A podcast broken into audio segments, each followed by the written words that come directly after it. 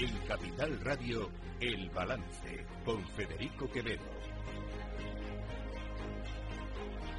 Señoras y señores, buenas noches, bienvenidos este lunes 30 de octubre de 2023, son las 8, una hora menos en las Islas Canarias, escuchan la sintonía de Capital Radio, esto es El Balance, les invito a que nos acompañen como hacemos siempre desde ahora y hasta las 10 de la noche, porque les vamos a contar toda la actualidad de esta jornada.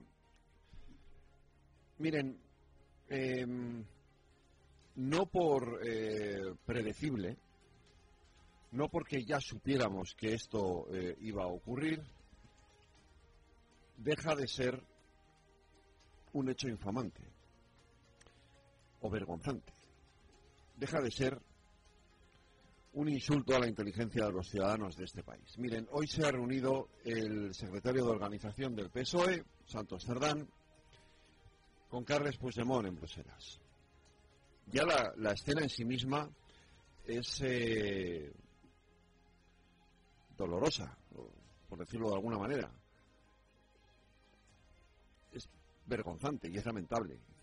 Sentados en un sillón, en el sillón en el que estaba sentado cada uno en uno, en el sillón en el que estaba sentado eh, Carles Puigdemont, encima suyo, en la pared, una enorme foto conmemorativa del referéndum ilegal del 1 de octubre.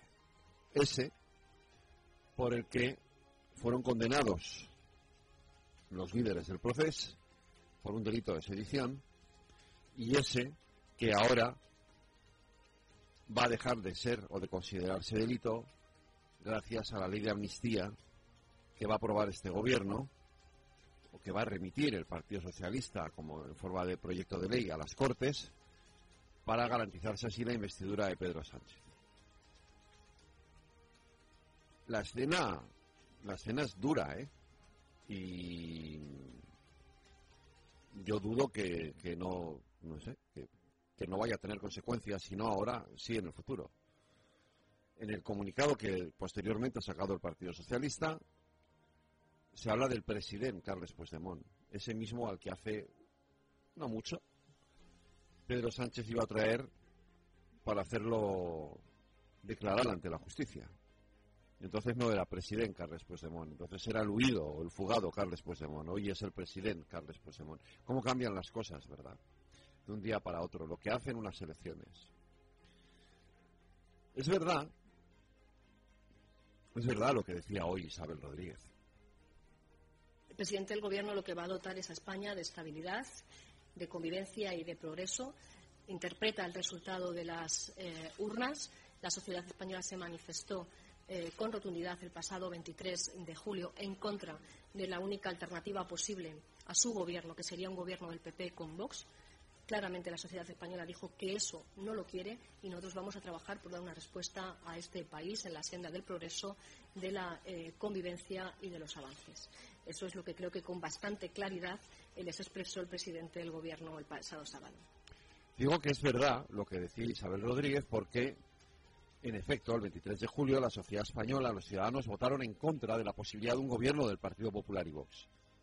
De hecho, esa posibilidad fue lo que hizo o fue lo que movilizó al electorado de izquierdas. En eso no le falta razón.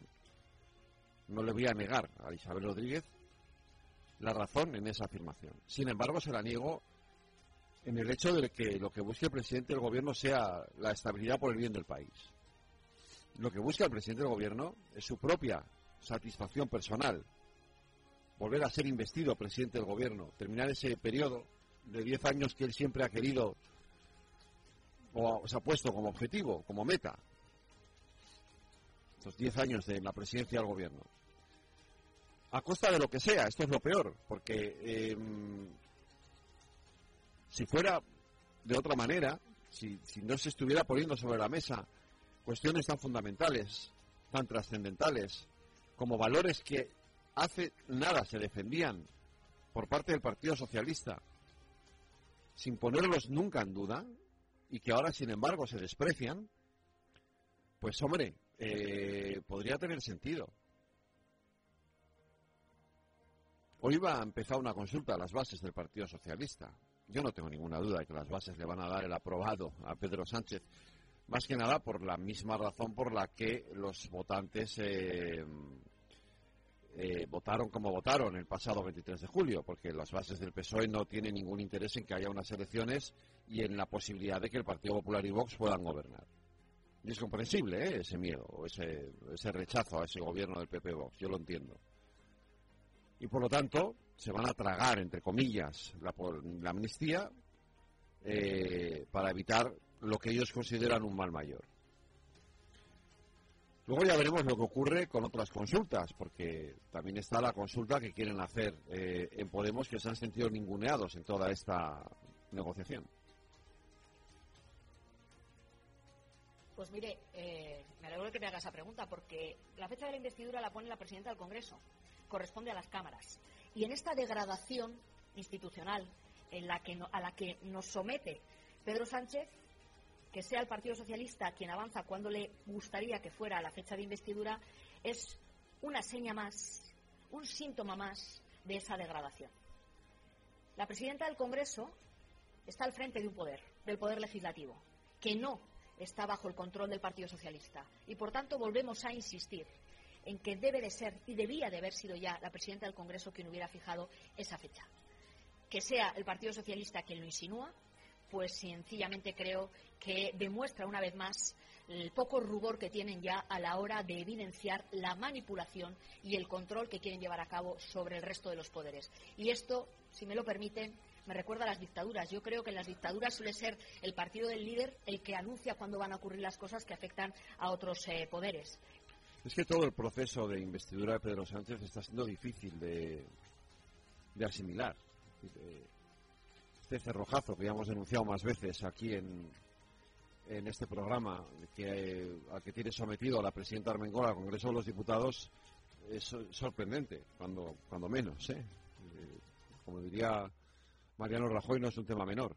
Eh, pero es que el hecho de que un mes después de la designación de Pedro Sánchez sigamos sin tener, sigamos sin tener una fecha para la investidura, eh, pues hombre, ya con perdón, como diría eh, Federico Trillo, manda huevos. en fin, es que y que sea además el presidente del gobierno el que se arrogue la prerrogativa de decidir cuándo va a ser esa investidura, cuando esa es una labor del legislativo, no del ejecutivo, una tarea del ejecutivo, del legislativo, perdón, pues evidentemente en eso tiene razón Juca Gamarra. Es decir, eh, no voy a decir que se parezca a una dictadura, pero sí desde luego a un régimen muy personalista, que es a lo que nos parece que nos quiere conducir Pedro Sánchez, ¿no?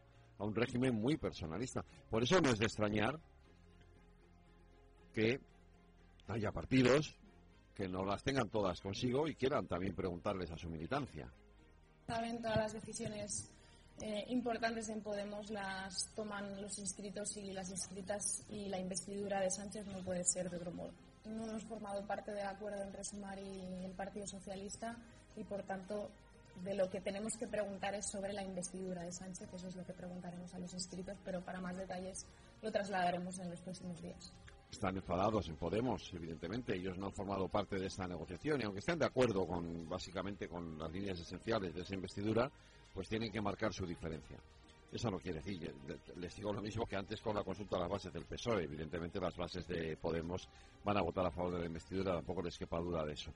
Eh, en fin, mañana, ya lo saben, eh, la princesa Leonor jura la Constitución y digamos que es el paso definitivo que la sitúa, ya, ya lo estaba, pero bueno, digamos, es el paso definitivo para situarla como heredera, como la próxima reina del gobierno, del, perdón, la monarquía española, si ya que no esté o que deje de ser rey su padre Felipe VI. Es un acto importante, sin duda, eh, tan importante que los socios de, que van a hacer la investidura de Pedro Sánchez y que le van a hacer presidente del gobierno no van a estar ahí, ni siquiera Podemos va a estar. No va a estar Podemos, no va a estar Esquerra Republicana, no va a estar el PNV, no va a estar eh, Bildu, no va a estar Junts per Catalunya, no va a estar ninguno. Van a estar el PP, el PSOE, Vox, UPN, Coalición Canaria, poco más. Ya está. Eh, se va a encontrar el hemiciclo la, princesa cuando llegue, no es medio vacío, pero casi. En fin, pero como para todo hay algún consuelo, la presidenta de Madrid, Isabel Díaz Ayuso, ha decidido celebrar el día regalándonos pasteles. Creo que es un día para celebrar, para celebrar. Saber que hay alguien que ha nacido para dar su vida a España como ella, para unirnos a todos, me, la verdad es que me, emociona. Creo que Leonor será una fantástica reina y está haciendo una labor impresionante y por eso la Comunidad de Madrid va a animar a que todos los ciudadanos que estén en la capital mañana estén en la Puerta del Sol celebrando este día tan especial, siguiéndolo por las pantallas, eh, con banderas, con, pasteles de Madrid, un día de celebración y a mí personalmente la verdad es que me transmite mucha emoción. Eh, es un día para el recuerdo, como también recordamos el momento en el que su padre juró la Constitución.